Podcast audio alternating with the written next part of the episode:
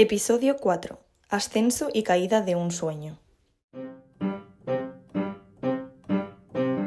Habiendo cerrado sus puertas, la competición prepara su despegue. Pero el sistema de licencias planteado en 2008 e introducido en 2009 pronto sufrirá un revés que altera la planificación recogida en los estatutos. La crisis económica de finales de década hace que la Euroliga afloje los requisitos económicos para poner de mayor relieve los deportivos. Esto no impide que haya caídos en combate, siendo la liga italiana la más afectada de aquel trienio. La competición transalpina quedó tremendamente debilitada a nivel deportivo y financiero. Es más, Montespacci Siena y Automática Roma, poseedores de licencia en 2009, desaparecen del panorama europeo, con el equipo de Siena cayendo hasta la cuarta división italiana.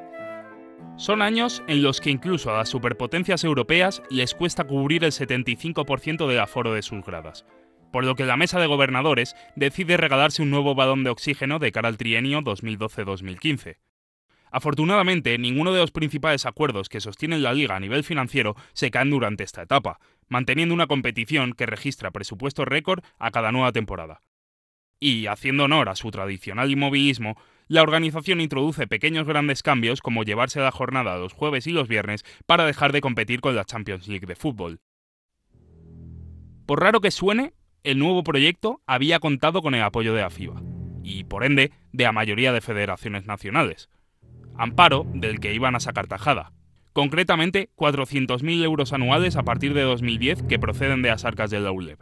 Pero los continuos roces que surgen con situaciones como las que vive Unicaja, que ya está a punto de perder su licencia en 2012, revuelven de nuevo las aguas federativas. El sistema de licencias, que debería dotar a la competición y sus clubes de tranquilidad, no paraba de generar confusión y rifirrafes en el entorno de Euroliga. Y oliendo a sangre, FIBA marca 2015 de rojo en su calendario. Todo comienza con la publicación del calendario de los compromisos internacionales. Esas famosas ventanas que la federación hace solapar con encuentros de la máxima competición de clubes a partir de 2017. Un poco más tarde, en junio de aquel 2015, FIBA Europe presenta una nueva competición con la premisa de competir con la Eurocup como torneo de segundo nivel europeo, la FIBA Champions League.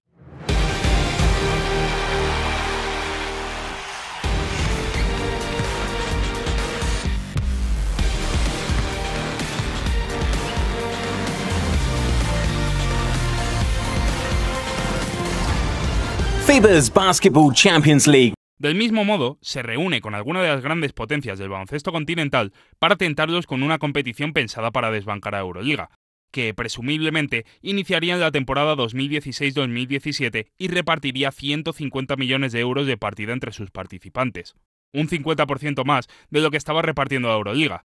Eso sí, con la condición de perder buena parte de su poder de decisión en favor de la FIBA, lo que finalmente acaba decantando la negativa unánime de los clubes.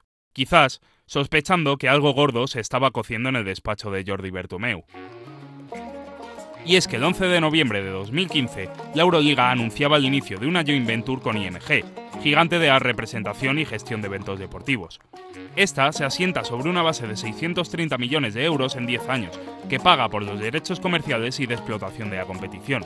Pero esta vez, al contrario de lo que sucedía con Telefónica, la Euroliga y sus propietarios formarían parte íntegra de la toma de decisiones y tendrían la última palabra. Jordi Bertomeu, expresidente de la Euroliga. IMG nos daba, nos daba un poco el, el músculo en la parte comercial, porque no solo nos daba tranquilidad en el sentido de, de los próximos, los siguientes 10 años, sino que también nos daba dentro de la tranquilidad posibilidad de crecimiento en muchas, en muchas áreas, como efectivamente como efectivamente se ha producido. ¿no? Yo creo que básicamente nos, nos, nos, nos, reforzó mucho como proyecto el tener un partner de la empresa, seguramente la agencia que en estos momentos, y ya entonces es seguramente la más, la más grande del mundo. ¿no? Con esta tranquilidad, Bertomeu y su equipo se arrojan a configurar un formato totalmente disruptivo en el deporte europeo una liga regular a ida y vuelta y todos contra todos, que supone pasar de 24 a 16 equipos. Esto evidentemente requirió de muchas decisiones, de reducir el número de equipos, de convencer a gente. Eso fue un proceso pues, duro, difícil. En el 2013-14 estábamos con 24 equipos y en el 2016 estábamos con 16. Eso fue un proceso que no es fácil, porque las ampliaciones de competiciones son siempre muy bienvenidas y todo el mundo lo festeja. Las reducciones, todo lo contrario. La reducción de equipos tiene sentido, básicamente, porque la nueva configuración de la competición aseguraba un mínimo de 15 encuentros como local para cada equipo, lo que suponía un aumento con respecto al modelo anterior, con la multiplicación de ingresos por taquilla y contratos televisivos que esto conlleva. Pero este no solo es un salto en el atractivo del producto que se ofrece sino que pone a tiro uno de los mayores anhelos de Bertomeu y su equipo desde el principio. La, idea era que los 18 o 20 clubes, que en mi opinión puede tener la Euroliga, eh, todos fueran propietarios, todos tuvieran los mismos derechos y obligaciones y que ya funcionara finalmente como una liga, o digamos, compacta. ¿no? De cara a la temporada 16-17, Real Madrid, Barcelona, Basconia, Maccabi, Zalgiris, Anadolu Efes, Olimpia Milano, Fenerbahce, Olympiacos y Panathinaikos reciben una licencia de larga duración que les decreta como socios de la Euroliga de forma más o menos permanente. La parrilla de la primera temporada del nuevo formato la completan Estrella Roja, Unix Kazan, Brose Bamberg, Galatasaray y Darussafaka. De esta forma, las expansiones de la competición solo pasan por sumar equipos con licencia de larga duración, como fueron Asbel Villerban y Bayern de Múnich en 2018 y cómo se planea que sean los proyectos de París y Londres en el corto plazo. Esto también da paso a movimientos importantes como la confección de un sindicato de jugadores en 2018 y la introducción de ciertos mecanismos de control financiero que, dicho sea de paso, son algo laxos. Puesto en números, la liga registra un crecimiento interanual del 5% en sus beneficios durante los tres primeros años con IMG, y a pesar de verse obligados a suspender la competición por la pandemia en 2020, es una de las competiciones que más rápido se recupera del batacazo. Bueno, yo lo he dicho repetidas veces, seguramente el, peor momento de mi vida profesional fue cuando tuve que cancelar la temporada eh, el año de la pandemia. Pero también tengo que decir que, que, la manera en que hemos navegado por la pandemia ha sido ejemplar. Prácticamente las, las pérdidas de nivel de liga se redujeron a, a, un, a un 12%, cuando todo el mundo estaba en 40 y 50%, si no más, de pérdidas. Eh, algunos clubes incluso llegaron, eh, llegaron a, ganar dinero, porque la manera como estructuramos la solución económica. El acuerdo con los jugadores fue fundamental para ayudar a los clubes, porque recordáis que los jugadores aceptaron una rebaja del 25% de sus, de sus retribuciones. La reestructuración que menciona Jordi se refiere al Market Pool, un sistema que reparte el 75% de los ingresos en base al impacto económico de cada club en la competición, mayormente calculado a través del contrato televisivo que cada equipo pone sobre la mesa. Esta era la forma más sencilla de conseguir estabilidad en tiempos de zozobra, ya que los clubes podían conocer de antemano las cifras que iban a manejar. El inconveniente es que los méritos deportivos pasan de retribuir un 45% de los ingresos a un 25%, dejando a los tres conjuntos peor clasificados de cada liga regular sin generar un solo euro por su participación en Euroliga. Con todo y con eso, la Euroliga continuaba, y continúa actualmente, sin ser una liga rentable para sus clubes. La mayoría de ellos registran pérdidas año a año, y los gigantes de Europa están instaurados en presupuestos que superan los 30 millones y masas salariales elevadísimas. Unas cifras que la distribución de ingresos y el taquillaje están lejos de cubrir, y que solo las secciones de fútbol y las grandes fortunas detrás de estos equipos son capaces de asumir. Incluso clubes con menores gastos dependen de variables tan rocambolescas como forzar un partido más de playoffs para que salgan los números. Javier Gancedo, periodista en los medios oficiales de la Euroliga desde 2003. Por ejemplo, Zalgiris, eh, esto yo creo es muy significativo para hacia dónde va la Euroliga. El partido de playoff que juega porque eh, hace el 3-0 y se lamentan mucho en haber ganado ese partido, principalmente porque la taquilla que hicieron fue 1.6 millones de euros en el partido 3 contra el Barça. Eh, pusieron las entradas, nada más salir, nada más clasificarse para playoff a un precio mm, bastante más alto de lo habitual, pero se vendieron todas en menos de una hora. La situación provoca un seísmo interno entre un grupo de equipos de Euroliga formado por los sospechosos habituales. Chesca, Maccabi, Olympiacos y Panathinaikos, los cuatro clubes más anárquicos de los once fundadores, comienzan a mover los hilos para dar un golpe sobre la mesa. Y el estallido de la guerra en Ucrania, con la consiguiente suspensión del Chesca y el resto de equipos rusos de Euroliga y Eurocup, hace que los procesos se aceleren inicia el motín contra Jordi Bertomeu. Los equipos favorables a la destitución del CEO quisieron solucionar el asunto antes de que Asbel y Bayern de Múnich fueran ratificados como miembros de la Junta de Gobernadores.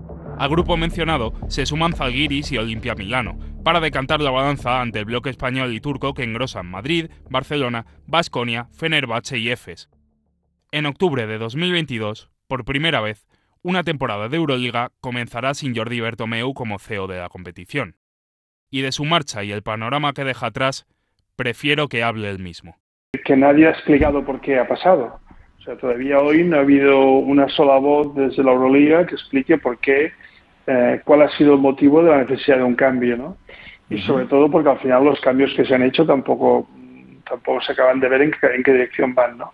Pero sobre todo cuando una empresa cambia los ejecutivos, lo cual es perfectamente legítimo, normal y, los propietarios tienen el derecho de hacerlo. Eh, y recuerdo que yo hice a los clubes propietarios, o sea que no, no voy a quejarme de eso porque lo hice yo. Eh, en realidad, eh, normalmente se explica pues porque la empresa va mal, porque necesita un cambio, porque los números no son los que se esperan. Bueno, en la Euroliga es todo lo contrario. O sea, en la Euroliga cuando se toma esta decisión eh, hemos salido a la pandemia mejor que ningún otro deporte. Hemos recuperado los números que teníamos antes de la pandemia. Estamos ya por encima. Este año se empezaba la temporada, que todavía es una temporada que lógicamente la termino y la empiezo yo, eh, prácticamente con un presupuesto más alto de la historia del baloncesto europeo. Por tanto, no, hay, no, ha habido una, una, explicación de por qué eso ha ocurrido. Tenemos un problema en estos momentos y es que el corto plazo nos está, está digamos, invadiendo uh, todas las decisiones de los clubes. Um, hay, hay, cuestiones incompatibles. Es decir, um, si uno quiere um, uh, no perder dinero y quiere que su club sea y que todos los clubes sean sostenibles, necesitan protegerse con reglas comunes para evitar que esto ocurra. Esto es incompatible con querer ganar a toda costa y evitar las reglas que te molestan a la hora de ir al mercado de jugadores. Hay que ir en un sentido o en otro. Pero en cualquier caso, la liga no es responsable de que uno pierda dinero, porque la liga genera ingresos, pero no, no controla el gasto. En algunos clubes la liga ha sido el 70% de los ingresos que, que, ha generado. La liga ha subido los ingresos en los últimos años cerca de un 190%, mientras los clubes lo han subido un 25%. Bien, estos números son buenos, pero después el club ha pasado de gastar un 50% más, porque el club ha querido gastar un 50% más. Por tanto, no se puede responsabilizar a la liga de la pérdida que se produce, porque la liga no toma la decisión del gasto. En un principio, se elige a Dejan Bodiroga como nuevo presidente. Pero pronto quedará claro que será Marshall Glickman quien lleve la parte de negocio como nuevo CEO. ¿Y esto? ¿Qué cambia en la estructura y planificación de la Euroliga? Os preguntaréis. Pues la verdad es que no mucho. La Eurocup le sigue costando dinero a los equipos de la Euroliga. El Market Pool necesita una revisión que no parece estar sobre la mesa de momento disparar los beneficios sigue pasando por sumar a Londres y a París a la ecuación de cara a 2025. Así como renovar la joint venture con IMG, que se movería en números similares al anterior según Sport Business. Solo había un asunto que Jordi había dejado encima de la mesa y que la nueva comitiva ha llevado más allá.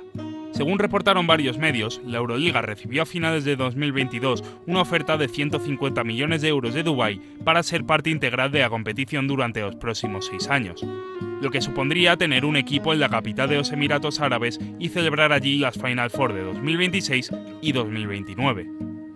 Precisamente, fue Bertomeu el primero en mencionar Dubái como posibilidad de negocio y estas eran sus opiniones sobre el tema a finales del año pasado. Es un proyecto que, efectivamente puede plantear alguna cuestión desde el punto de vista de, de, estos principios, uh, pero, pero hay tantas cuestiones que hay que resolver antes. Pero yo creo que el tema de Dubái requiere, una, o de Dubái o de cualquier presencia de un club uh, europeo en Oriente Medio, requiere de, de, un análisis muy detallado en muchos aspectos eh, antes, de, antes de pensar en estas dos cosas, porque hay temas logísticos y temas de mucho tipo que hay que resolver. Y con los calendarios que tiene Europa en estos momentos, eh, todas estas cuestiones hay que analizarlas con mucha calma.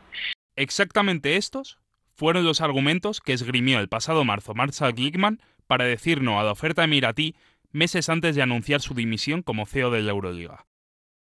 Llegados aquí, solo queda recapitular y mirar al futuro.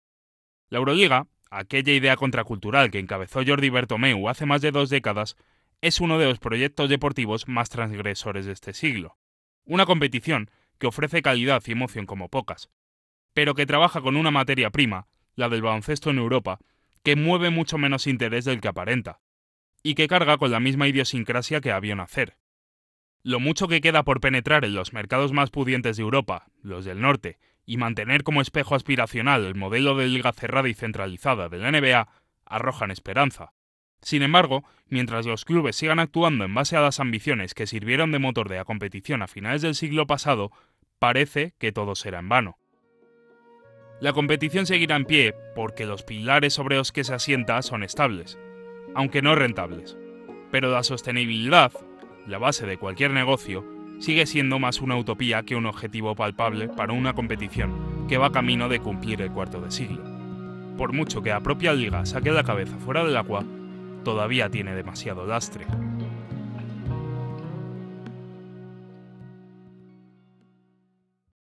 La tercera, la sexta y la octava intervenciones de Jordi Bertomeu pertenecen al programa Tirando a Fallar conducido por José Manuel Puertas para el radio en diciembre de 2022. La cuarta corre a cargo del canal de YouTube de Sergio Vegas en noviembre de